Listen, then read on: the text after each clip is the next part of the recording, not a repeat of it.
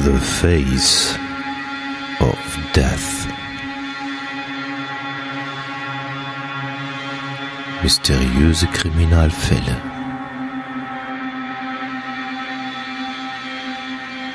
Der Podcast. The Face of Death.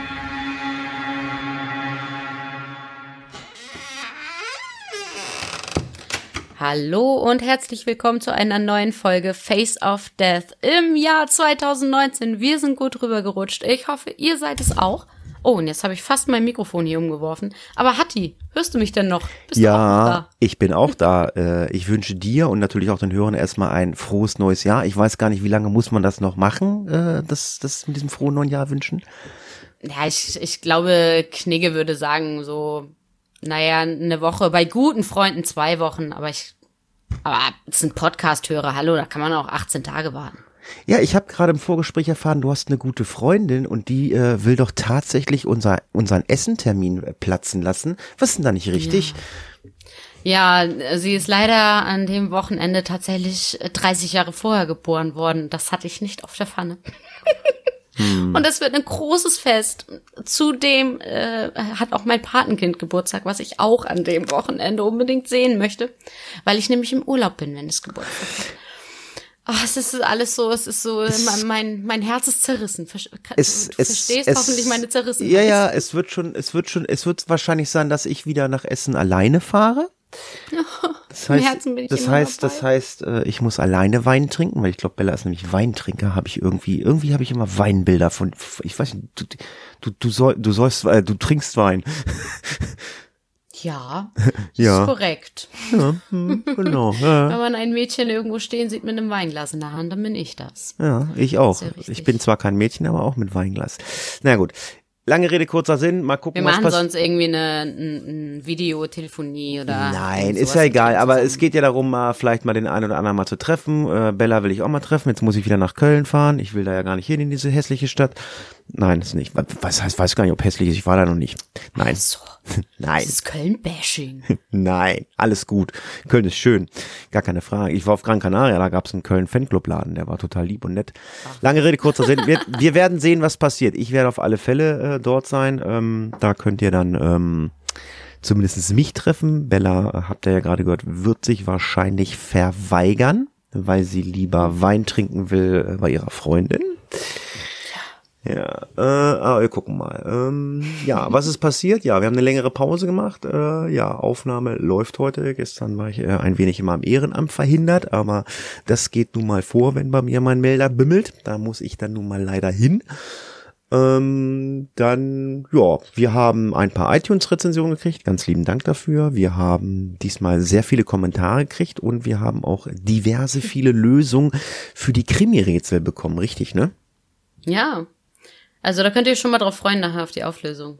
Da sind auf jeden Fall einige dabei und ich hoffe auch, dass wir jetzt wirklich alle haben, weil uns wurde auf wirklich allen Kanälen was reingespült, äh, so dass ich äh, versucht habe, die wirklich im Blog also auf der Webseite jetzt zu bündeln. Ähm, also generell hatten wir ja immer gesagt, bitte schreibt uns die äh, Lösung als Kommentar auf die Webseite, weil so können wir einfach äh, auch gewährleisten, dass das erst freigestaltet wird, wenn die Aufnahme läuft, dass keiner also spinksen kann. Ähm, gut, mittlerweile gibt es sowas wie direkten Nachrichten, die uns dann geschrieben werden. Ähm, aber da müssen wir mal in alle Kanäle reingucken und suchen, wer genau. hat denn wo jetzt irgendwie geantwortet. Dementsprechend habe ich eigentlich war immer meine Standardantwort, bitte schreibt das nochmal auf die, äh, genau. auf die Website als Kommentar. Ich habe aber das Gefühl, das haben gar nicht alle gemacht. Also es könnte durchaus sein, dass noch mehr richtige Lösungen dabei waren, die äh, sich die Arbeit jetzt nicht nochmal gemacht haben. Kann ich auch nachvollziehen. Ähm, aber fürs nächste Mal wisst ihr Bescheid immer als äh, Kommentar auf die Website. Dann haben wir da alles auf einer, auf einen Blick. Und äh, genau, dann, dann vergessen wir auch keinen. Genau, bitte, bitte in die Kommentare schreiben, ja. Also äh, auf unserem Blog. Ähm, klar, Facebook äh, lesen wir beide und Twitter lesen wir auch beide. Am schnellsten oder äh, antworten tut in der Regel meistens äh, Bella, weil Bella ähm, ein äh, Ja, weil äh, Bella eigentlich nur Wein trinkt und den ganzen Tag nicht arbeitet. Nee, nein, Bella arbeitet schon, aber ähm, ich, ich arbeite draußen und Bella arbeitet zu Hause am Rechner und kann dann halt in, äh, in, in ihren äh, wohlverdienten Pausen dann auch mal gerne mit euch kommunizieren. Auf Spotify könnt ihr uns, uns nicht schreiben, aber da möchte ich nämlich auch nochmal Danke sagen. Ähm, da kann man nämlich auch mal so ein bisschen Statistik äh, gucken. Ähm, Spotify geht richtig nach vorne. Wow. Es gibt also wirklich, es gibt also wirklich sehr, sehr viele Leute, die diesen Podcast auf Spotify hören. Muss, äh, muss, Es gibt tatsächlich, ich kann noch mal grüßen, zwei Kolleginnen. Hallo. Ähm, die äh, haben zum Beispiel bei Spotify direkt erstmal äh, gefolgt, sagt man da ja. Ah, okay. Ja, das, das sieht man auch in dieser Statistik. Also das war mir gar nicht so bewusst. Also ich selber höre ja nur über einen Podcatcher. Ähm, äh, aber selbst meine Tochter fragte jetzt, äh, sagt sie, äh, ja, hier, mein Kumpel, äh, der, der hatte gehört, du machst Podcast, der wollte mal hören, was du machst. Gibt's das auch bei Spotify? Na gut, Spotify ist jetzt so der heiße Scheiß für die Jugend.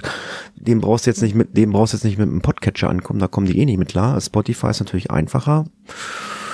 Ja, ganz lieben Dank für Spotify. Ähm, ja, ganz lieben Dank auch ähm, an die ganzen äh, treuen Hörer, die diesen Fall, den ihr jetzt gleich hören werdet von uns, ähm, mir persönlich schon mehrfach äh, schon zugetragen habt. Macht doch mal diesen Fall, wie ich diesen Pod, ja, diesen Podcast mit Klaus schon gemacht habe. Da hat man mir schon gesagt, Mensch, guckt euch das mal an, das ist total interessant. Das Deswegen habe ich mich mit diesem Fall, ähm, also ihr habt ja in der Überschrift gelesen, es geht um die Gördemorde, äh, habe ich mich schon ähm, mal im Vorfeld auch beschäftigt. Ähm, ja, ich glaube, es gibt die ein oder andere Podcast-Folge äh, Folge von anderen Podcastern, die das schon mal gemacht haben. Ähm, gibt ja auch diverse ähm, Videobeiträge und Audiobeiträge. Aber ähm, ja, Bella hat sich dann jetzt doch mal hingesetzt, hat dann mal diesen Fall aufgearbeitet, äh, ähm, die Görde-Podcast. Ähm, weil wir werden zumindestens der erste Podcast sein, der zumindestens ähm, Ermittlungsstand äh, Herbst 2018, glaube ich, mit drin hat, weil ähm, Das ist korrekt, ja. das ist nämlich sehr, sehr aktuell noch geworden, was diese Görde-Morde betrifft. Und ähm, Das ist ja auch mit der Anlass, warum wir jetzt gesagt haben, komm, dann machen wir den jetzt doch. ja, jetzt, wir haben im Vorfeld gemacht, ach komm, das haben andere schon gemacht. Ähm, ja, aber gut, es gibt halt ein paar äh, neue Erkenntnisse und die Leute, die halt auch sich mit Kriminalfällen im Netz beschäftigen, die werden mit Sicherheit auch schon was von den Gördemorden ähm, gehört haben. Und ähm, ja, damit ihr erstmal im Bilde seid, denke ich, hören wir einfach erstmal in den Fall hinein. Die Gördemorde zählen zu den wohl spektakulärsten Mordfällen der deutschen Nachkriegsgeschichte. Im Sommer 1989 werden zwei Paare, ein Ehepaar und ein Liebespaar, kurz hintereinander in der Görde, einem der größten zusammenhängenden Waldgebiete Norddeutschland, brutal ermordet. Jahrzehntelange Recherchen und Vernehmungen verliefen meistens ins Leere, bis 2018 endlich der Durchbruch gelang. Durchbruch. Ah. Ja, das macht ja nichts. Wir können uns auch immer gerne mal wieder verbessern. Durchsprung. Aber Durchsprung gelang. Aber Ihr wisst, was ähm, ich. Wir gucken uns das Ganze erstmal an. Ähm, ich habe im Vorfeld, ähm, ich weiß nicht, hast du dir ähm, die Folge, es gibt ja auch eine Aktenzeichen XY-Folge, ähm, hast du dir die angeguckt? Diese ganz alten? Ja. Oder von, was war das? Also irgendwie 89 und 90, Ja, ja. glaube ich. Also ne? ich habe mir eine angeguckt. Ähm, da ist mir aufgefallen, da fehlt aber einiges. ähm, Genau, das war nämlich ganz am Anfang. Ich kann dir auch sagen, es war tatsächlich, auch wenn man jetzt denkt, da gibt's doch schon so viel drüber, gar nicht mal so einfach, mal irgendwie was Zusammenhängendes zu finden, was mal wirklich die ganze Chronologie irgendwie erzählt, was, wann, wie, irgendwo geschah. Ähm, also außer klar, man äh, kann sich jetzt irgendwie in Wikipedia ein bisschen daran orientieren, aber da ist ja die Geschichte dahinter jetzt nicht wirklich erzählt. Und ansonsten muss man sich echt von Artikel zu Artikel hangeln. Oder eben durch diese kleinen Fernsehbei äh, Fernsehschnipsel. So, also Wir weil haben- eine richtige Dokumentation oder so gibt's auch nicht. Also man, das Es- ist wirklich so ein kleines Puzzle gewesen. Das es gibt aber, es gibt aber, ähm, ich habe da jetzt nicht komplett reingeguckt. Ähm, ich habe da zwar mal kurz reingeklickt. Äh, es gibt ja auch eine Internetseite über die Gördemorde direkt, ne? Steht, Ja, die habe ich auch gefunden. Ja. Stimmt, die war auch ähm, ganz gehaltvoll. Ja, ich wollte gerade sagen, da Haben wir steht, verlinkt. da steht nämlich eine Menge drinne. Ja, gut, äh, das war noch mal so ein bisschen nebenbei, ähm, dass ich mir diese Aktenzeichen XY-Folge angeguckt habe und dachte so, hm, da fehlt ja zum Beispiel also, ähm, dass man äh, den Mörder ja gesehen hat, wo auch ein Phan- Phantombild angezeichnet, äh, äh, angezeichnet Ja. wurde. Das fehlt da komplett. Aber lange Rede, kurzer Sinn, ihr wisst gar nicht, worum Hören es wir ja gleich. Ihr wisst nicht, worum es geht, weil ähm, ich fange erst mal an. Und zwar, äh, es war äh, im Sommer 1989. Das Wetter ist ungewöhnlich heiß und trocken, wie es im Sommer dann nun mal so ist. Viele Menschen nutzten die Gelegenheit und verbrachten ihre Freizeit in der Natur. Der Staatsforst Görde im Landkreis Lüchow-Dannenberg war da, zur damaligen Zeit, wahrscheinlich auch noch heute, ein beliebtes Ausflugsziel für die Bewohner in der Region. Und das haben sich dann auch das Ehepaar Ursula und Peter Reinhold äh, zu Herzen genommen und sind am 21. Mai ähm, dorthin gefahren mit ihrem Auto. Sie hatten sich überlegt, sie machen einen schönen Spaziergang mit anschließendem Picknick. Sie hatten also in ihren Auto hatten sie so eine Kühltasche reingepackt und mit Essen und Trinken. Ja, und auf einer einsamen Lichtung wollten die Reinholds dann ähm, ja ein, ein Sonnenbad nehmen und dann halt das Picknick zu sich nehmen. Doch an dieser Stelle äh, verwandelte sich ihr Ausflug dann ja für sie zu dem Zeitpunkt wahrscheinlich, äh, man kann es da nicht mehr so ganz nachvollziehen, was da genau passiert ist. Warum werdet ihr gleich hören? Ähm, ja, zu einem riesengroßen Albtraum. Die beiden 45 und 51-Jährigen sollten ähm, nämlich am 21. Mai äh, dann nicht mehr nach Hause kommen. Erst sieben Wochen später, am 12. Juli 1989, entdeckten drei Blaubeersammler Blaubeeren, also wer nicht, wer, was das wei- weiß, das sind, sind so, gibt's im Supermarkt halt auch so kleine Beeren und die gibt's halt hier bei uns in den Wäldern zu sammeln. Weiß nicht jeder, weil ich habe letztens nämlich auch einen erzählt, ah, mal Blaubeeren sammeln im Sommer. Blaubeeren? Ich weiß, kennst du Blaubeeren? Ja, natürlich. Ja, aber es, Kommt aber auch aus dem Norden. ja, ich wollte gerade sagen. es gibt auch, es gibt auch hier noch, es, sage mal, es gibt ja einen anderen Begriff für Blaubeeren. Egal, mach es mal weiter. Ah, Ich komme aus der Heide. Ähm, ich glaube, in der Heide sagt man sogar Big Bären. Ich weiß- Heidelbeeren. Ja, Heidelbeeren, genau. Heidelbeeren, so sie. Bam, Heidel, danke, genau. Das Heidelbeeren, Wort habe ich gesucht. Heidelbeeren und ich glaube, oder ich glaube Big Bären gibt's, das Wort gibt's auch noch oder so. Okay. Ja, die Leichen hat man dann, äh, oder die Leichen wurden von den Blaubeersammlern in einer Senke ähm, auf einer Lichtung gefunden. Die Bärensammler suchten dort ähm, ja nach Bären und bemerkten dann einen ja eigenartigen Geruch und sind dann äh, gleich, wie sie die Leichen gefunden haben, zum Revierförster äh, gelaufen, um dann dort äh, die Polizei zu benachrichtigen. Und jetzt kommt das, was ich gerade gesagt habe. Auf dem Weg dorthin begegnete ihn ein braunhaariger, kräftig gebauter, etwa 40 Jahre alter Mann mit einem Beutel in der Hand. Die Kriminalpolizei nahm später an, dass es sich hierbei wahrscheinlich um den Täter gehandelt haben könnte, der sich genau an diesem Tag und zu dieser Zeit in der Görde äh, weitere Opfer gesucht hat. Und genau dieser Punkt hat zumindest in der Aktenzeichen XY-Folge, ich weiß nicht, ob es noch mehrere gab, ich hatte mir nur eingeguckt, genau dieser Punkt mit diesem, äh, der hat gefehlt. Der fehlte da komplett. Ich kann mir vorstellen, dass dir das damals, also zu dem Zeitpunkt Ende 89, noch unter Verschluss gehalten haben, damit man dem Täter Ja. Gar nicht unbedingt zeigt, hier, du wurdest gesehen, dass das also etwas war, was die nicht unbedingt an die Öffentlichkeit gebracht Das haben. kann natürlich sein. Es, wie heißt es so schön? Aus ermittlungstaktischen Gründen. ja, genau.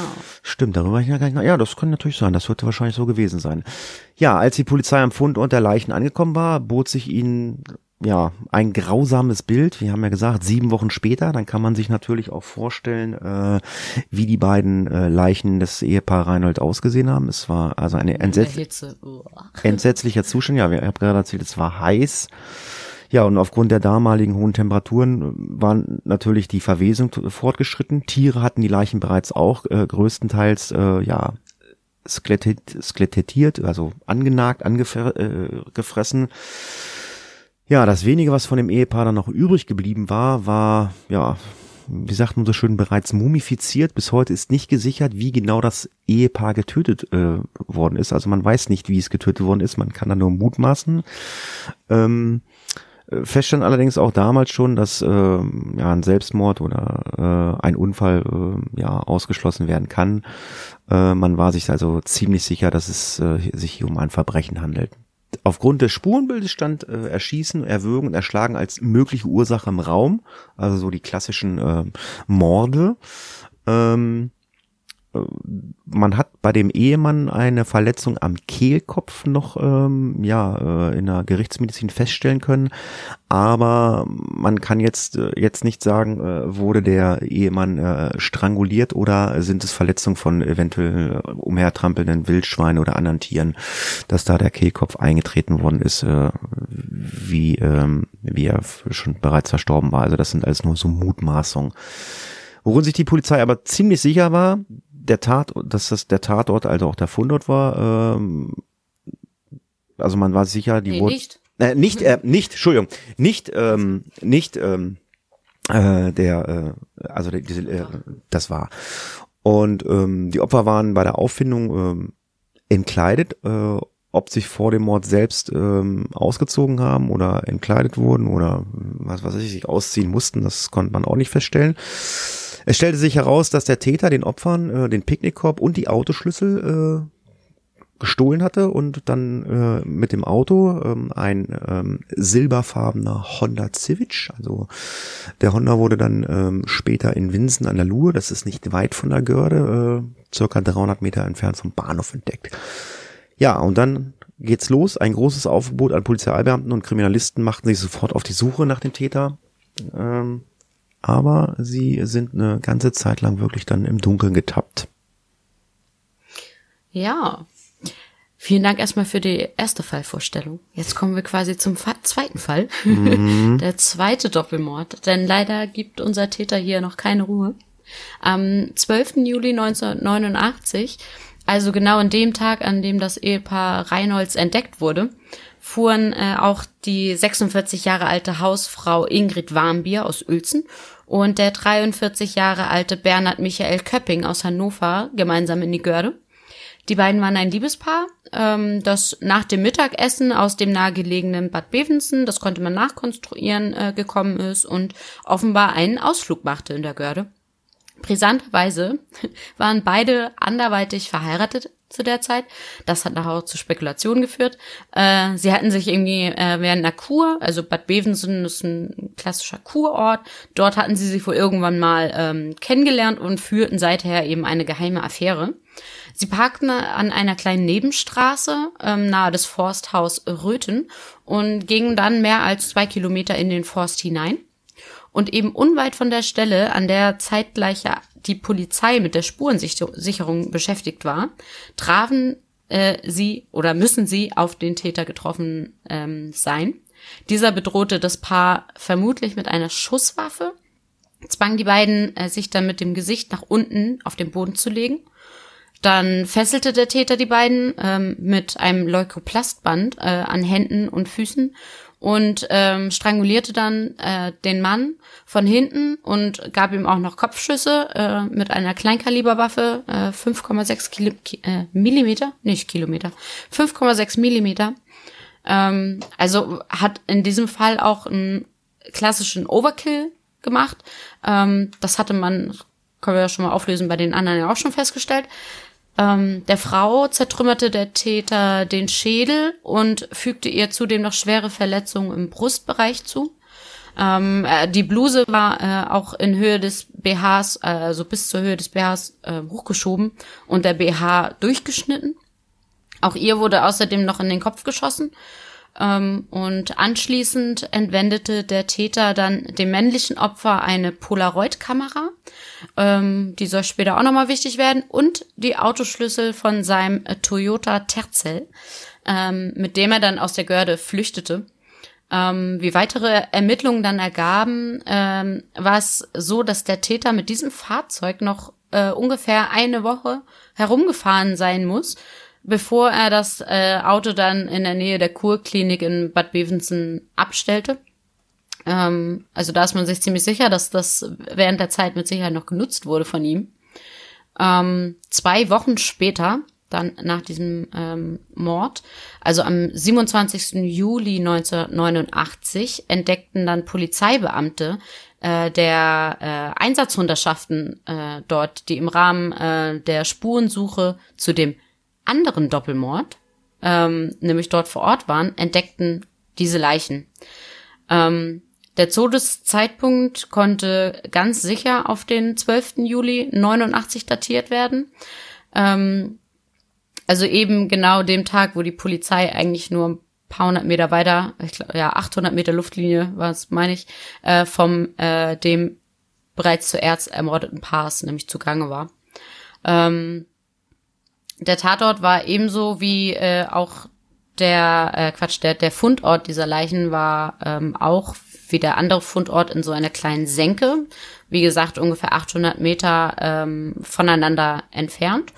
Und den Rekonstruktionen der Ermittler nach äh, beging der Täter den zweiten Doppelmord äh, genau zu der Zeit, wo die Kriminalpolizei im Fundort der ersten beiden Opfer war. Wer sich jetzt fragt, warum die Polizei dann äh, die Schüsse nicht gehört hat, äh, spätere Tests äh, haben ergeben, dass die Schüsse trotz der äh, so geringen Entfernung nicht zu hören gewesen waren, ähm, weil eben deswegen hatte ich es vorhin betont, weil beide Leichen in einer kleinen Senke lagen. Und das hat das irgendwie so geschluckt, den Ton, dass man es tatsächlich nicht gehört hat. Man hat das nachgespielt und man hat die Schüsse nicht hören können. Das war natürlich ein sehr glücklicher äh, Umstand für den Täter, ein sehr unglücklicher für die Kriminalbeamten, weil sonst hätte man vielleicht direkt den Mörder mal fassen können. Ähm, die Polizei war sich aber ganz schnell sicher, dass es sich hier um denselben Täter handelte. Ähm, äh, weil klar, also beide Morde wurden in demselben Gebiet verübt. Es wäre schon ein großer Zufall, wenn da zwei Täter irgendwie wären. Ähm, aber zum anderen hat äh, der Täter ja auch immer ähnliche Gegenstände entwendet. Das, das Muster, äh, der Modus operandi, wie man so schön sagt, war also derselbe. Ähm, er hatte, so wurde es in dem Bericht geschrieben, auffällig technische Gegenstände. Damit ist, denke ich mal, auch die Polaroid-Kamera genannt, äh, gemeint und so weiter. Ähm, und eben halt auch die Fahrzeuge hat der Täter jedes Mal ähm, mitgenommen und ist bis mit dem quasi dann geflüchtet. Und zwar in nahegelegene Kleinstädte, die einen Bahnanschluss hatten. Und beide haben einen Bahnanschluss zur Strecke Hannover-Hamburg. Das hatte man also damals auch schon so sich gedacht, aha, der Typ hat vielleicht irgendwie Connections, entweder nach Hamburg, nach Hannover, ähm, weil das eben beide Male genau ein Bahnhof an genau dieser Strecke betraf. Mhm. Genau. Und dann sollte es richtig losgehen. Ja, aber bevor, be bevor wir jetzt gleich mal zu den Ermittlungen kommen, ähm, ich habe auch mal versucht, das mal so ein bisschen rauszubekommen. Ähm, äh, kann man was darüber sagen, warum die Polizei genau sagen konnte, dass äh, am Tag, also am 12. Juli, die beiden ähm, erschossen worden sind, als sie die beiden Leichen gefunden haben? Gibt es da äh, irgendwie Informa weitere Informationen? Also ich habe nichts gefunden, du wahrscheinlich auch nicht, ne? Warum die das so rekonstruiert nee. haben? Ach Mist, da hätten wir ja hier unseren Facebook-Freund mal anschreiben können. Der hat doch da Connections gehabt. Mistekacke. Nee, habe ich, äh, hab ich tatsächlich nicht dran gedacht. Aber ähm, ich kann mir schon sehr, sehr gut vorstellen, dass ähm, man das so weit eingrenzen kann. Also wenn die Leichen gut erhalten sind. Ähm, nee, man, die lagen ja jetzt, glaube ich, zwei Wochen dazwischen oder so. Man kann jetzt auch mal ein bisschen, ein bisschen Mutmaßung machen. Ähm, vielleicht äh, war der Täter ähm, des Öfteren im Walde und hat, ähm, ja, des Öfteren probiert, irgendwelche Pärchen umzubringen. Man weiß es ja nicht und vielleicht war halt zufällig an dem Tag halt auch gerade im Wald und dann kam halt zufällig das Pärchen, als sie den, den gefunden haben. Sind alles nur so Mutmaßungen, aber ähm, ja, gut, vielleicht hat ja irgendeiner der Hörer da ähm, wie unser ähm, Facebook-Freund, wir haben da ja einen am Start. Äh, vielleicht oh, hat er da. Ja. Schade, das ist mir zu spät eingefallen. Ja, ist mir, das ist mir auch beim äh, Lesen des Skripts aufgefallen. Ich denke, hm, ist schon komisch. Äh, an dem Tag, wie die Leichen gefunden werden, werden äh, wird das zweite Ehepaar erschossen. Ähm, also ich habe dann versucht, mal was rauszubekommen, äh, aber äh, äh, Google hat mir nichts gesagt, aber äh, Google hat uns zumindest Informationen zu den Ermittlungen gegeben. Die Polizei Niedersachsen bildete dann nämlich sofort nach der Entdeckung der ersten Tat eine 40-köpfige Sonderkommission mit Kriminalbeamten aus der Region aus dem Bereich Lüneburg.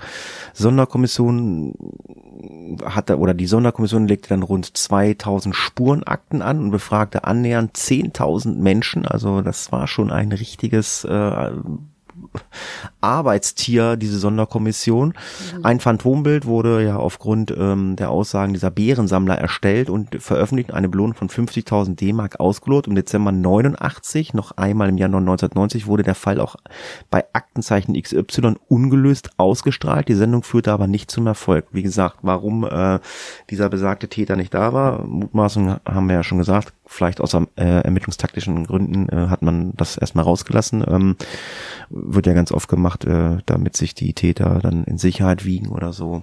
Und dann schnappt die Falle zu, aber ganz so ist es hier nicht gelaufen. Also damals versuchte man dem Täter mit Hilfe äh, eines psychologischen Profils auf die Schliche zu kommen. Der Täter wurde damals von Polizeipsychologen als brutal, aggressiv, gefühlskalt, Einzelgänger, sexual gestört, psychisch krank, cholerisch, äh, überkorrekt, Cholerisch. ach, cho- cholerisch, Gott, cholerisch, cholerisch, cholerisch, überkorrekt und äh, introvertiert äh, charakterisiert. Und ja, die Ermittler gingen davon aus, dass er Nichtraucher gewesen sei, sich äh, seine Zeit selbst einteilen könne und in Abwesenheit vom Arbeitsplatz nicht vermisst werden würde. Gut, vielleicht war er ja auch arbeitslos, das weiß man ja auch nicht. Ich meine, gut, ähm, klar, das sind Aussagen von, das sind Aussagen von Polizeipsychologen, aber gut, also ich brauche kein Polizeipsychologe ähm, zu sein, um, um zu sagen, okay, der Typ ist äh, äh, krank im Kopf, brutal, aggressiv.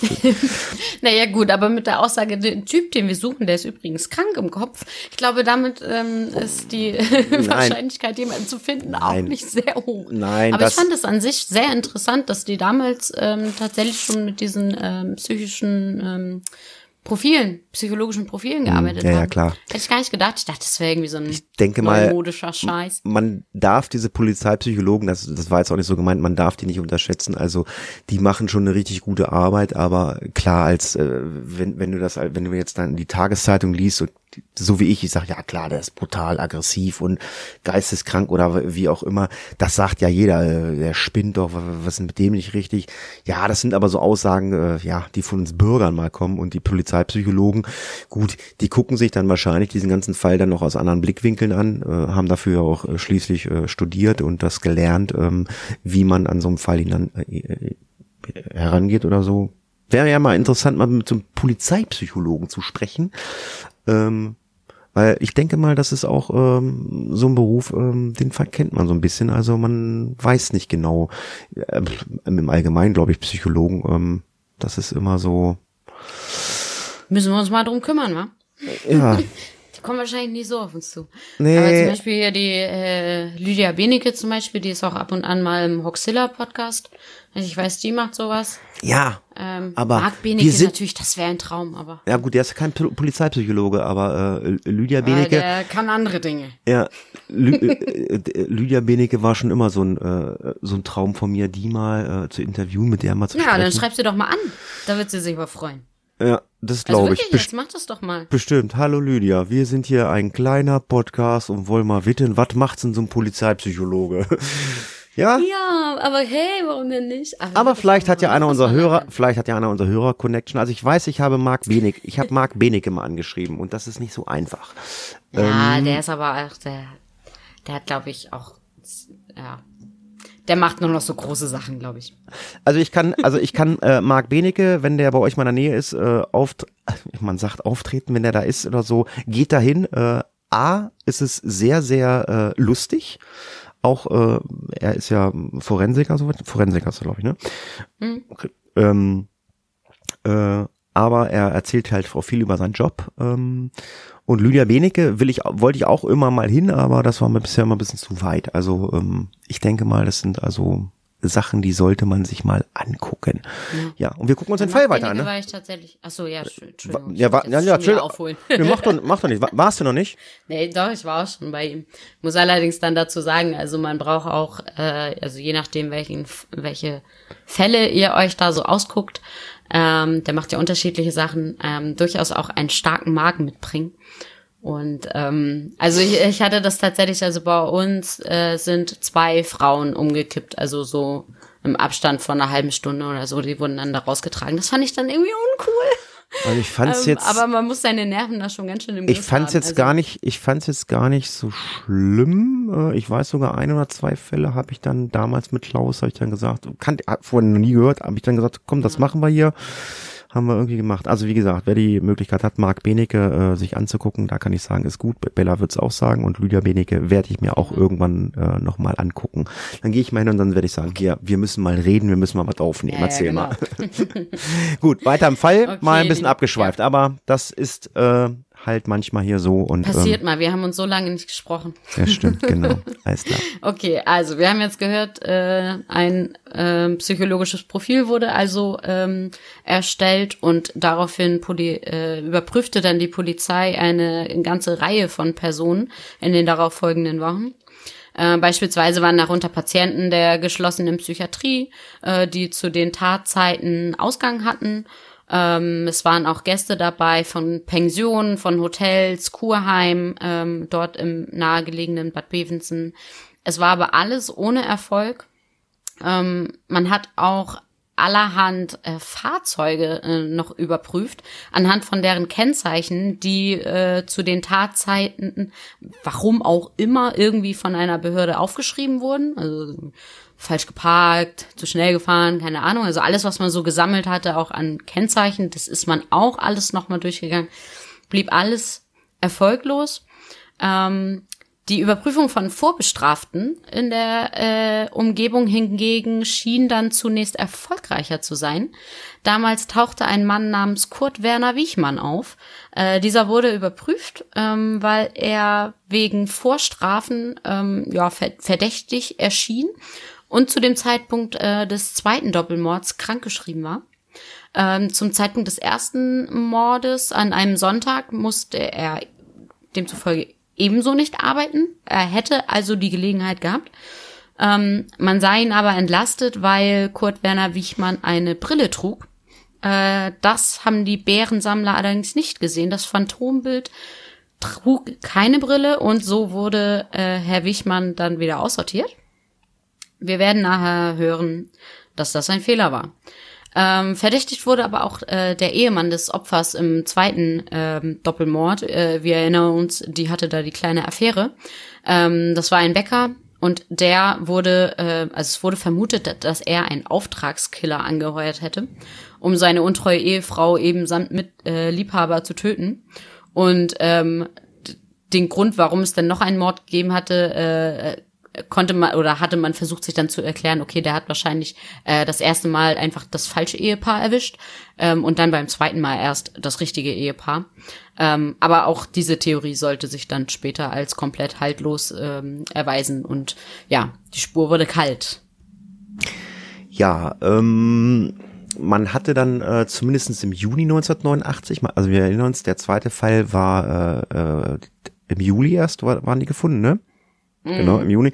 Aber im Juni 89 hat man zumindest die Lösung des ersten Falles, ähm, der zweite war noch nicht bekannt, äh, da war man sich schon äh, so, so ganz sicher, ah, da könnte was sein. Und zwar ähm, in Großbritannien, in Wales, hatte man ähm, oder gab es einen ähnlichen Doppelmord äh, wie in der, Gör äh, in der Görde. Das Ehepaar Dixon war während eines Campingausflugs auf der dem. Uh, das wird schwierig. Ma, warte, ich probier's. Äh, auf dem Pembro Pembrokeshire Coast Pass bei Little Heaven äh, aus nächster Nähe erschossen worden. Die Leichen wurden war gut, ne?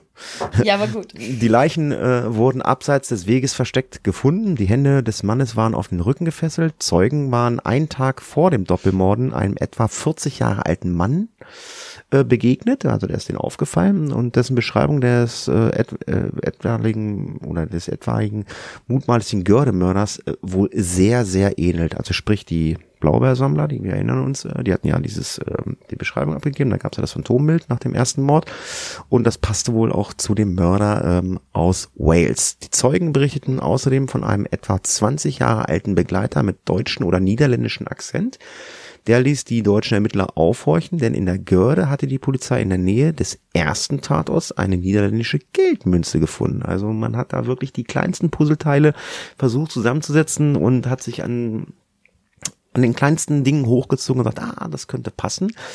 Eine weitere Parallele erschien den Ermittlern in der Lage der Tat- und der Fundorte. Das war also in Wales ähnlich wie in der Görde. Sowohl die Tatorte in Deutschland als auch in Wales lagen jeweils in der Nähe eines Übungsplatzes britischer Truppen. Das kommt noch da hinzu. Die Ermittlungen in Wales blieben jahrelang ergebnislos bis im Mai 2009, also vor gut zehn Jahren der 64 Jahre alte John Cooper in der in Untersuchungshaft genommen wurde, weil dessen DNA-Muster, weil zu dem Zeitpunkt äh, war dann die DNA-Analyse wohl schon fortgeschrittener als im Jahr 89.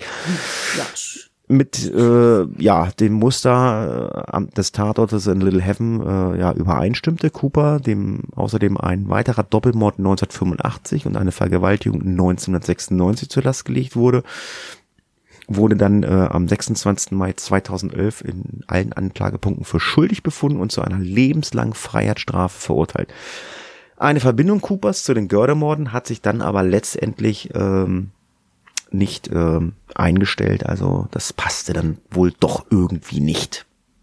Ja, da hat man jahrelang gedacht, da bleiben wir dran, das könnte passen. Hat ja wirklich die kleinsten Teile, wie du schon gesagt hast, immer gedacht, oh ja, sowas gab's bei uns auch.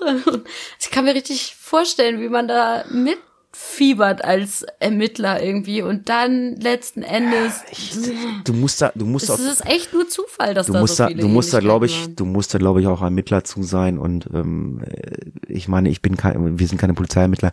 Äh, Die müssen ja wahrscheinlich auch jeder Spur nachgehen, wenn du da liest. Ja. Die haben 2000 waren. Ja, aber man kann sich ja nicht vorstellen, dass es so viele Zufälle sind. Ja, die so aber ähnlich die haben ja 2000 Akten angelegt und ich meine, Ja. äh, also bei, bei Aktenzeichen XY, da haben, da melden sich ja Zeugen und ähm, da gibt's dann eine so eine Szene drinne, wie die, wie die Sonderkommission da im Büro sitzt äh, und ähm, da hatte dann schon der vierte oder fünfte Gastwirt angerufen hat, hat gesagt, ähm, das Ehepaar Reinholds hat bei uns gegessen. Also die haben al- also äh, alles verschiedene Restaurants, die haben halt den ganzen Tag gegessen. Das passt dann halt irgendwie alles nicht, ne? Also Ja, muss man schon gut aussieben. Nun gut, wir kommen noch zu einer weiteren heißen Spur. Ähm, das war 1993. Ähm, da meldete sich eine Frau bei der Polizei und diese Frau hat einen Streit mitgehört, in dem ein Mann seiner Frau gedroht hatte, hier, ne, vergiss mal die Gördemorde nicht, das könnte dir genauso ergeben, wenn du weiterhin hier mich mit anderen Männern betrügst. Und da klingelten ihr irgendwie die Ohren und sie rief also direkt bei der Polizei an. Die erste oberflächliche Überprüfung äh, dieses Mannes äh, war auch vielversprechend, denn der Verdächtige hatte eine Waffenbesitzkarte ähm, und zwar auch über eine Kleinkaliberwaffe 5,6 Millimeter. Jetzt kommen wir wieder zu dem, das kann doch kein Zufall sein, was ich im ersten Moment denken würde. und ähm, ja, also ne, wir, äh, wir erinnern uns, mit so einer Waffe wurde eben ähm, das männliche Opfer des zweiten Doppelmordes erschossen. Ähm, darüber hinaus passte die äußerliche Erscheinung des Verdächtigen. Er hatte braune Haare und die Größe ungefähr passte äh, auch zu dem, ähm, e- eben genau wie es auf dem Phantombild und von den Zeugen beschrieben wurde. Äh, der Verdächtige kam außerdem aus der Gegend und hatte, äh, da er auch als Förster gearbeitet hat, Ortskenntnisse. Das ist auch sehr wichtig. Die waren für die Tat ähm, deshalb wichtig, weil es eben eine sehr abgelegene Gegend war. Und nach einigen Monaten weiterer Ermittlungen beantragte dann sogar der Staatsanwalt erfolgreich einen Durchsuchungsbeschluss ähm, beim zuständigen Amtsgericht. Die gründlich durchgeführte Hausdurchsuchung äh, beim Förster, dessen ähm, Waffen dann auch beschlagnahmt wurde, äh, sowie stundenlange Vernehmungen äh, des Verdächtigen und seiner Ehefrau führten aber letztlich nicht zum Erfolg. Es gab keine belastenden Umstände. Ähm, Im Gegenteil, der Verdächtige ähm, konnte für den zweiten Doppelmord äh, sogar ein Alibi vorweisen, ähm, womit eben die Spur wieder mal nicht ja, zur Tataufklärung führte. Und besonders tragisch jetzt an diesem Fall finde ich tatsächlich, dass ähm, den Mann diese ähm, ja, Verdächtigung, äh, so etwas getan zu haben, so stark belastete, auch darüber hinaus, nachdem man dann gesagt hat, okay, der Mann hat ein Alibi, war er immer noch psychisch so belastet von dieser Anschuldigung, dass er sich 2005 das Leben selber nahm. Das finde ich äh, eine sehr tragische Geschichte um Ja. jemanden. Ja, also, Das- ich, denke, die sind schon wirklich sehr vorsichtig mit ihren Vermutungen umgegangen. Das, aber, das, das ist ja, das sind ja so, so auch diese Geschichten. Das ist ja auch mal so, wenn du das mal hörst, so unschuldig im Gefängnis gesessen und Ja. und, sol und solche Geschichten und ähm, ja, wenn wenn die dann wieder aus dem Gefängnis kommen, dann werden sie irgendwie mit Geld abgespeist oder so. Aber ähm, man weiß dann halt auch nicht, was was geht so äh, in so einem Kopf äh, von so einem Menschen vor. Hallo Psychologen, wir brauchen euch. Ähm, ja, nein, ist so. Äh, was geht dann davor, wenn einer da jetzt äh, fünf, sechs, sieben, acht Jahre unschuldig im Gefängnis sitzt, weiß man das nicht. Und äh, ja, viel schlimmer ist es dann wirklich, ähm, da hackt man da ständig auf dir rum, sage ich mal, oder man, man ermittelt ständig gegen dich, äh, weil du äh, Menschen umgebracht haben sollst. Das finde ich auch schon, äh, ja, das denke ich mal ziemlich äh, eine ziemliche Belastung äh, für die Psyche. Also Ja. ich glaube, das möchte auch keiner haben oder so.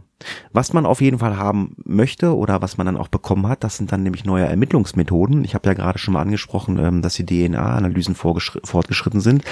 Endlich geht's voran. Ja, aber erstmal ging es bergab, weil Ende der 90er Jahre wurden die, äh, wurde dann die Sonderkommission, also ziemlich lange, Ende der 90er, wir reden also von zehn Jahren, die wurde aufgelöst. Ähm, es war denen nicht gelungen, den Täter zu ermitteln. Dennoch arbeitete danach immer noch zwei Kriminalbeamte aus der damaligen Sonderkommission, Kommission, ja, sporadisch an den Fall. Immer, immer mal so ein bisschen mal, mal hier was gefunden und da nochmal und da nochmal geguckt und da nochmal telefoniert vielleicht oder solche Geschichten.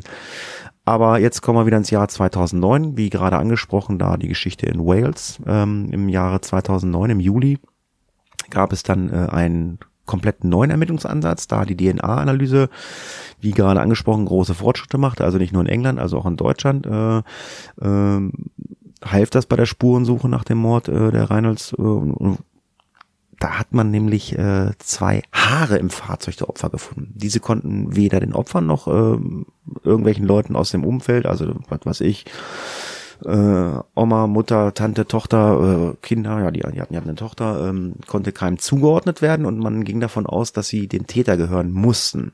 Die Kriminalpolizei hat dann ähm, die Haare asserviert und konnte nun mit der neuen DNA-Analyse mit, ja, ein DNA-Muster erstellen aus beiden Haaren. Also man konnte diese DNA isolieren, so nennt sich das, und ähm, dann kann man das mit dem, dem, einer Datenbank beim Bundeskriminalamt abgleichen. Das Problem, was sich bei so einer DNA-Analyse ähm, äh, zeigt, ist, ähm, dass man äh, bei einer DNA-Analyse, äh, um diese DNA zu isolieren aus einer äh, aus Haaren, ähm, benötigt man, ähm, um 100% sicher zu sein, braucht man die Haarwurzel. Also allein aus den Haaren bekommt man äh, nur ähm, ja eine 60-prozentige Bestätigung. Ähm, also man bekommt also keine vollen 100%. Deswegen war es ein bisschen schwierig mit diesen beiden Haaren da so jetzt komplett irgendwie eine DNA komplett zu isolieren oder daraus äh, Rückschlüsse zu ziehen. Ähm, aber ähm, Po- Kriminalpolizei hat sich trotzdem Hoffnung gemacht, äh, dass äh, man anhand dieser beiden Haare oder die DNA aus der Haare, die man da ermittelt hat, ähm, dass man da was äh, ja draus finden kann. Aber letztendlich wurden sie auch ähm, hier bei ihren Ermittlungsmethoden leider enttäuscht.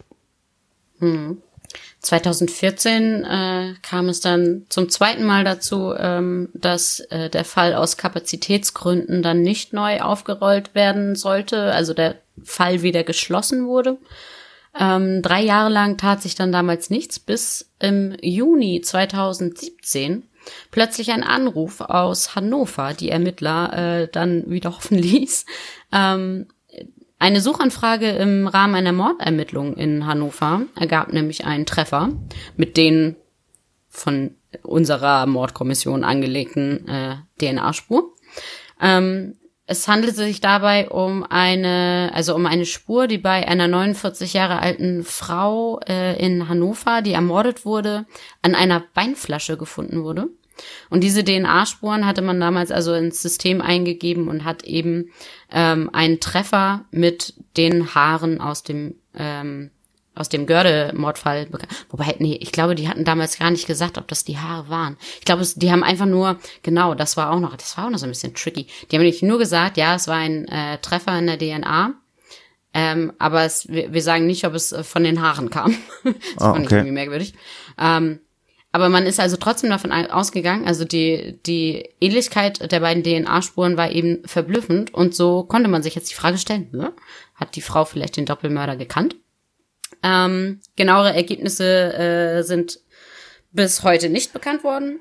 Ähm, der bereits äh, wegen eines anderen Mordes verurteilter und in Haft sitzender 27-Jähriger, äh, der, äh, der an dem Mord der Frau schließlich verantwortlich gemacht werden konnte, konnte letztlich ausgeschlossen werden, der Spurenleger in äh, unseren Gördemorden, äh, Gördemordefällen gewesen zu sein, ähm, da man dann ja auch den echten Täter in diesem äh, Fall aus Hannover hatte, der ja zu dem Zeitpunkt 27 war. Wir rechnen mal zurück, die Gördemorde waren zu dem Zeitpunkt 28 Jahre her, war das also nicht nur DNA-technisch ausgeschlossen, sondern eben auch ähm, alterstechnisch. Äh, den konnte man also leider ausschließen. Es war also auch wieder ein Zufall, dass die sehr ähnliche DNA hatten. Aber es war eben nicht die hundertprozentige Übereinstimmung. Ja, dann äh, gucken wir uns noch mal einen weiteren äh, Fall an, der zur äh, ja zu den entscheidenden Hinweis zur Identifizierung des Täters der Gördemorde äh, dann äh, kam. Und zwar geht es äh, um den Fall der verschwundenen 41-jährigen Birgit Meyer aus Lüneburg. Ähm, das war ein Fall, der parallel neben den Gördemorden äh, auch äh, von äh, einer, ähm, ich nehme an, Sonderkommission ermittelt wurde von Polizeibeamten ermittelt wurde. Also man hat das parallel gemacht. Also klar, also man kann jetzt nicht sagen, so da tot, da tot. Also die ermitteln schon äh, neben. Äh, ja, genau, das wurde damals nicht zusammengefügt auf jeden Fall. Ja, aber ich denke mal, das ist auch bei der Polizeiarbeit so, äh, wenn da mehrere Morde sind, dann wird natürlich geguckt, äh, gibt es da ähm, Parallelen, äh, passt das irgendwie. Mhm. Ja, die gute Frau äh, war im Jahr 1989, kurz Zeit nachdem sie von ihrem Ehemann getrennt äh, war, äh, ja, war dann spurlos verschwunden und die Polizei vermutete schon bald ein Kapitalverbrechen. Am Tag ihres Verschwindens, dem 15. Mai 1989, hatte sie einen Notartermin zum Verkauf ihres bei Lüneburg gelegenen Hauses. Noch am Tag zuvor hatte sie mit ihrer Mutter telefoniert und sich sehr darauf gefreut, bald umzuziehen. Die Ermittlung führte die Polizei zunächst äh, zu der Annahme, Birgit Meyer könnte ja, Suizid begangen haben. Später verdächtigte man auch noch äh, den Ehemann, jedoch ohne Erfolg. Der noch Ehemann aber war es, der die Ermittler dann auf die richtige Spur brachte, der auch in einem andernfalls bereits nachgegangen wurde. Die Verschwundene habe kurz zuvor den Lüne Burger Friedhofsgärtner Kurt Werner Wiechmann auf einer Party kennengelernt. Außerdem hatte er zuvor Gartenarbeit bei den Nachbarn von Birgit Meyer durchgeführt. Also, Na, wir sind wieder an einem Punkt, wo wir sagen, ah, da ist wieder was, da können wir uns jetzt mal dran orientieren. Ja, die Polizei hat diesen Hinweis natürlich dankend aufgenommen. Ähm, Wichmann wurde äh, vernommen, hatte aber damals ein Alibi durch seine Frau, äh, was im Übrigen nicht genauer überprüft wurde, sondern einfach für gegeben hingenommen wurde. Ähm, dass äh, Wichmann zu der Zeit, äh, als die Birgit Meyer verschwunden war, krankgeschrieben war, verschwieg er ebenso. ähm, also das kann man heute sagen, er war damals krankgeschrieben, hatte die Gelegenheit. Und die Polizei fragte damals auch nicht genauer nach. Also ja, warum auch immer war man da wahrscheinlich ein bisschen lasch. Ähm, Erst mit der Einsetzung einer neuen Staatsanwältin dann in Lüneburg kamen eigentlich weitere Ermittlungen äh, in Gang. Im Jahr 1983 wurde da die 93? Anklage Oh, Entschuldigung, 93, selbstverständlich. Äh, Im Jahr 93 wurde Anklage wegen Mordverdacht im Fall Birgit Meyer gegen den Gärtner erhoben und die Polizei nahm eine Hausdurchsuchung vor. Äh, die Ermittler fanden damals zwei Kleinkalibergewehre, einen umgebauten scharfen Schreckschussrevolver, einen Elektroschocker, einen Schalldämpfer, eine äh, schallisolierte Tür, ähm, also das, der, die, die führte zu einem Geheimraum in, in seinem Haus, äh, den nur er und auch äh, nur sein Bruder betreten durften. Im Garten äh, fanden die Ermittler zudem noch ein vergrabenes, knallrotes, äh, ja, relativ neuwertiges äh, Ford Sportcoupé. Das fand ich auch krass. Oh, wie kann man das da liegt ein Auto, im, da liegt ein Auto im Garten. Ey. Ohne dass das auffällt, was ist denn da los? Ja.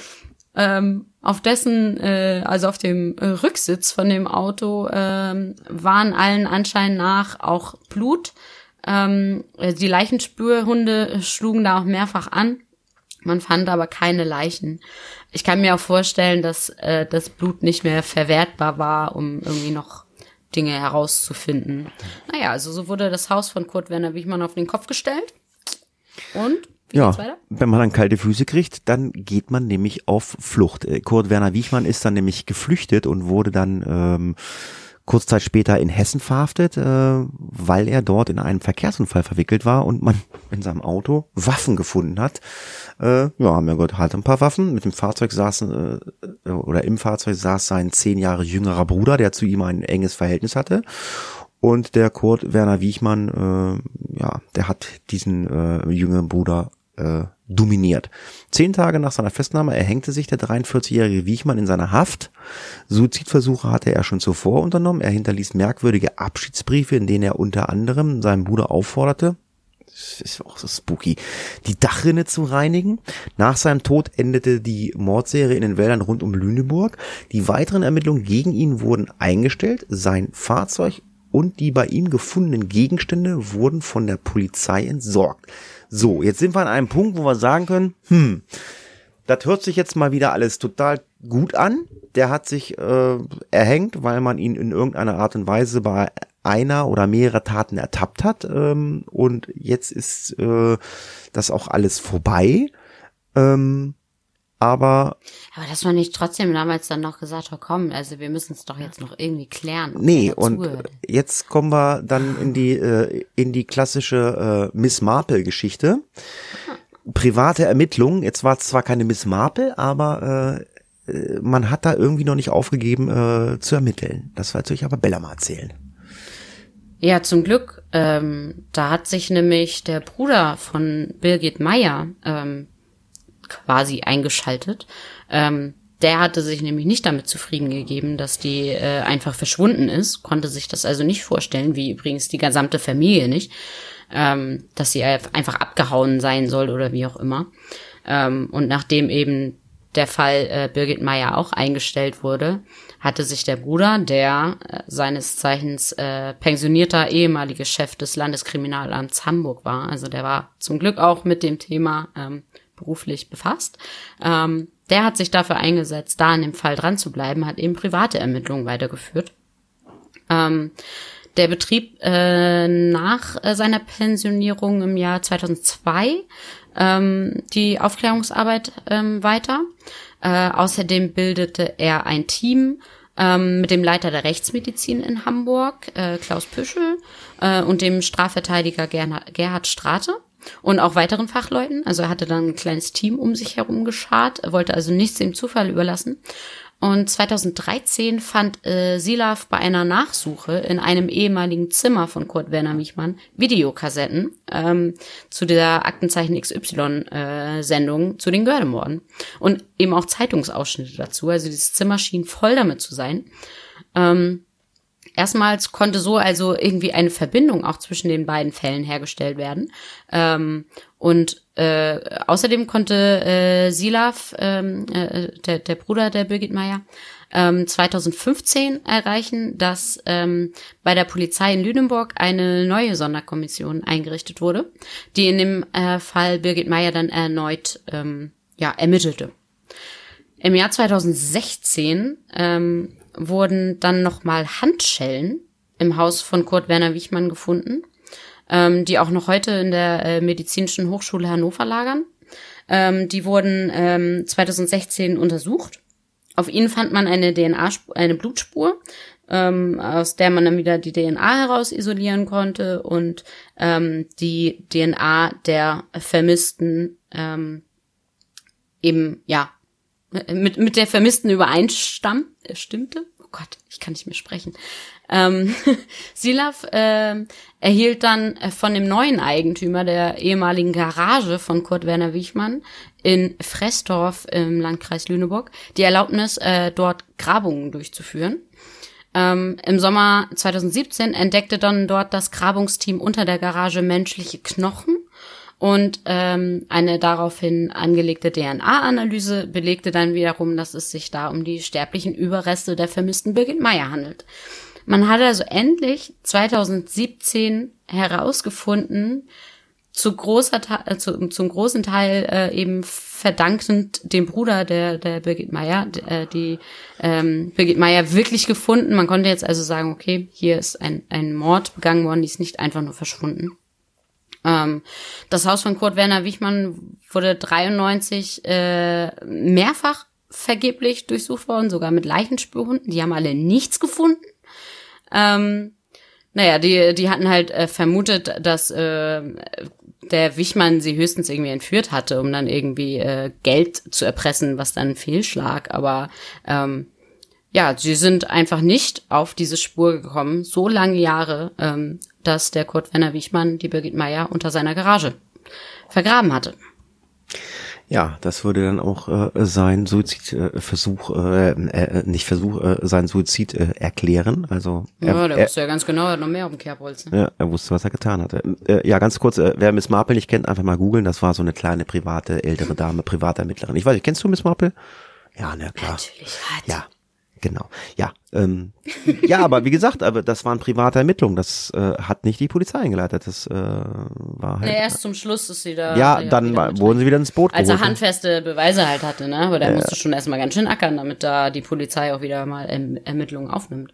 Aber fand ich schon nicht schlecht. Ja, man ist dann auch zur äh, dann da äh, äh, hingegangen. Äh, man hat dann jetzt ähm, die Gördefälle versucht zu identifizieren. Im Dezember 2017, also 28 Jahre nach den Morden, gab die Polizei in Niedersachsen dann bekannt, dass sie den ehemaligen Friedhofsgärtner Kurt Werner Wiechmann für die Gördemorde für dringend tatverdächtig hält. Also man hält ihn für tatverdächtig.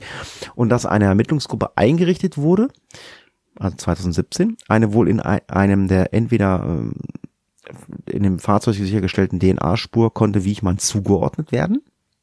Laut Polizeiangaben handelte es sich dabei um eine neue Spur und nicht die im Laufe der Jahre immer wieder untersuchten Haare. Also Ah, dann war es das. Dann habe ich Genau. vorhin Quatsch erzählt. Ja, ja. Da war das jetzt in diesem Fall, wo das nicht die Haare waren. Und Ja, ich wollte ich wollte nicht dazwischen grätschen, ich wollte sagen, das, das, das, das war diese Geschichte. Also hier hatte man, man hatte wohl noch eine andere DNA irgendwo gesichert, aber man hatte ja erstmal angefangen mit den Haaren äh, zu arbeiten zu dem Zeitpunkt. Aber wie gesagt, jetzt, wir sind jetzt im Jahr 2017 oder jetzt 2019, da läuft das ein bisschen anders.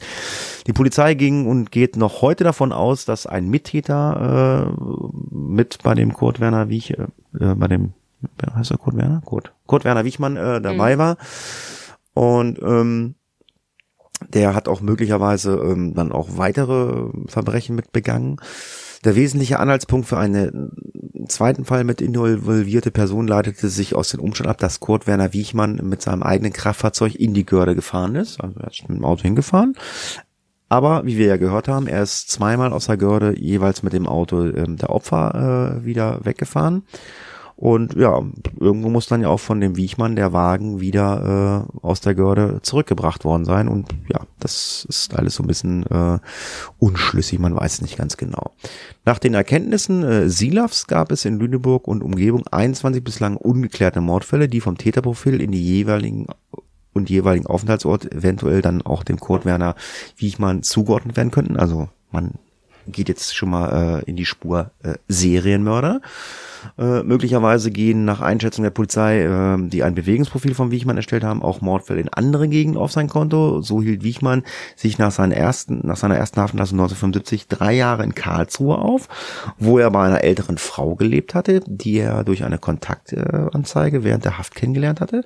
In dieser Zeit äh, fallen im Raum Karlsruhe mehrere unaufgeklärte Morde an äh, Anhalterin auf. Äh, Wiechmann war ähm, damals mobil und besaß fünf Autos. Also man hat jetzt ähm, mal angefangen, äh, mal so ein bisschen konkreter zu ermitteln und versucht halt äh, da hingegen vielleicht auch noch den einen oder anderen Mordfall aufzuklären, aber er ist tot, man kann ihn nicht mehr befragen oder überführen.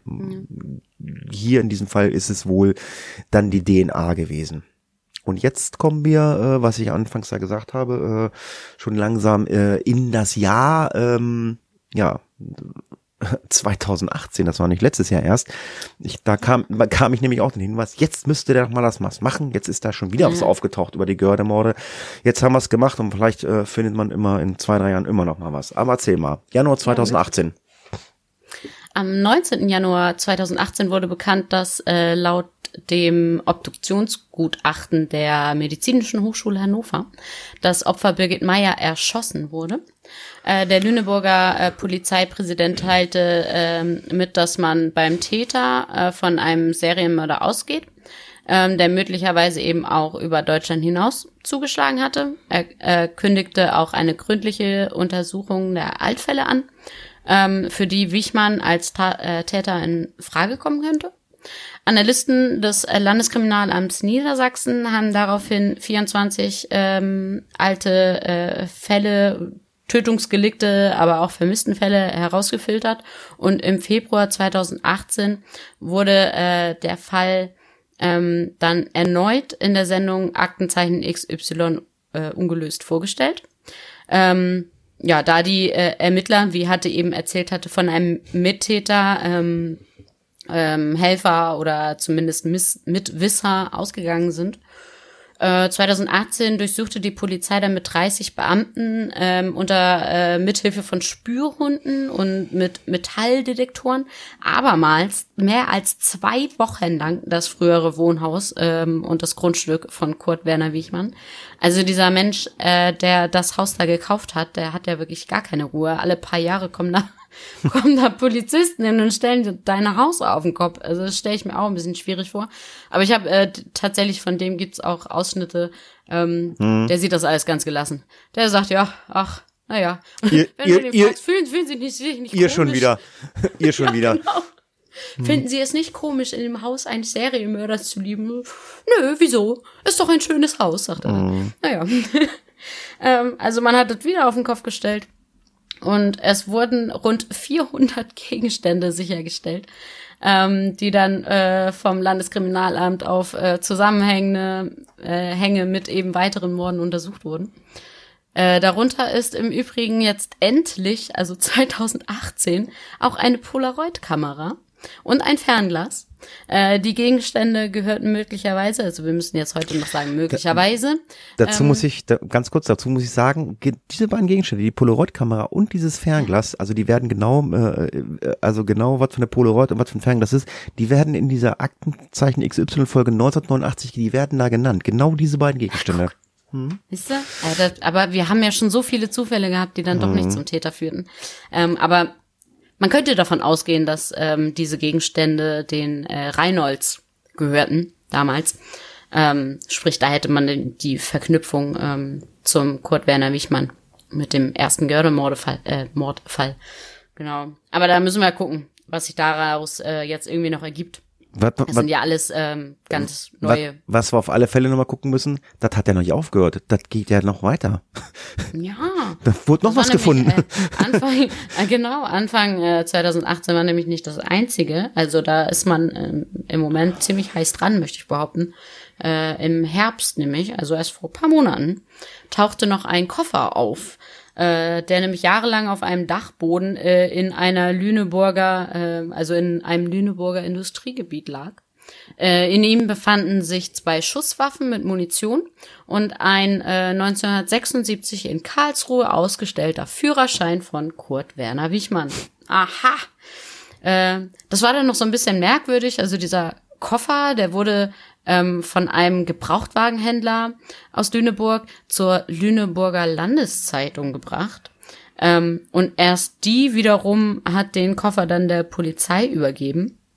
Ähm, warum er nicht gleich zur Polizei gegangen ist, weiß ich auch nicht. Ähm, jedenfalls die Polizei ist jetzt mittlerweile im Besitz dieses Koffers. Ähm, Möglicherweise ist dieser Koffer der Schlüssel zur Klärung weiterer Morde.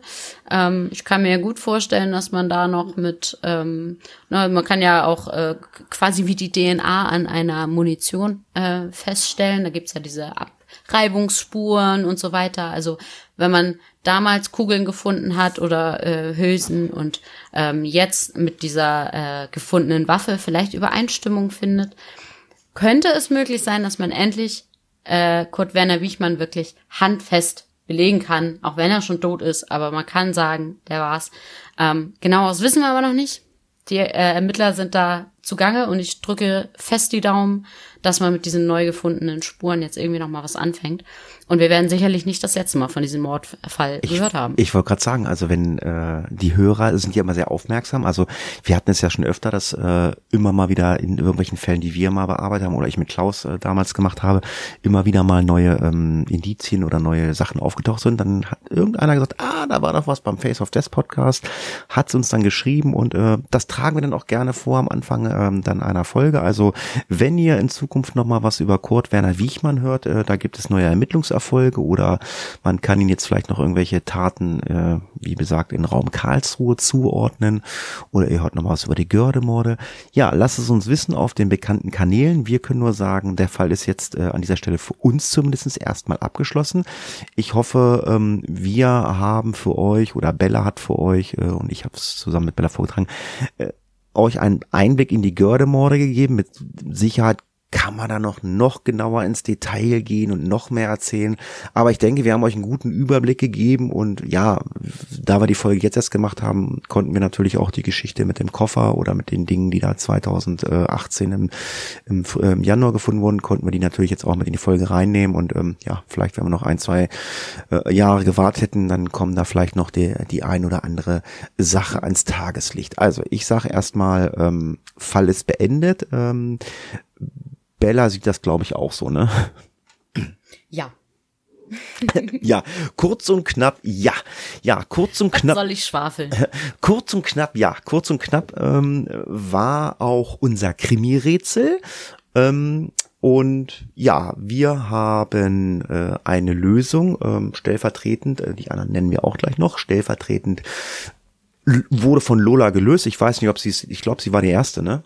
Nein, das, äh, das, das Krimi-Rätsel von Lola. Also das Ach so, Krimi-Rätsel ah. Lola geschrieben. Ah, jetzt ja, jetzt sehe ich. Ah, sorry, ja. Äh, Ah, alles gut. Es ist ja, ja, äh, also wenn wir Versprecher haben, ihr dürft euch nicht wundern, äh, wir haben manchmal äh, Satzkonstellation äh, und auch Rechtschreibfehler äh, von uns drinne. Äh, ja, wir versuchen das auszubessern, aber manchmal, ähm, ja, alles gut.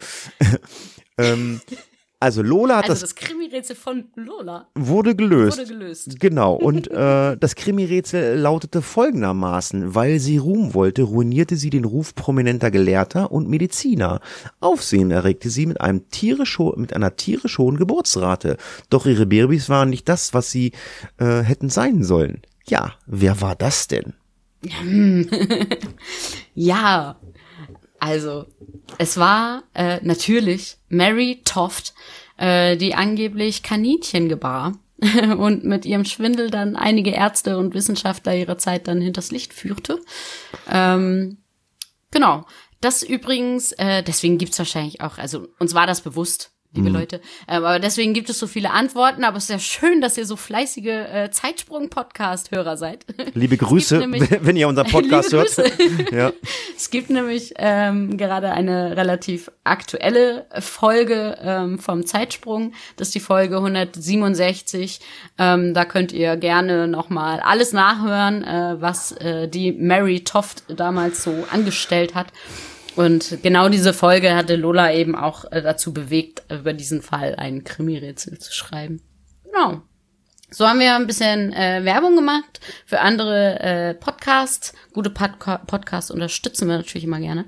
Und äh, damit möchte ich jetzt Glückwünsche aussenden. Ähm, wie schon gesagt, ich äh, hoffe, es sind wirklich alle.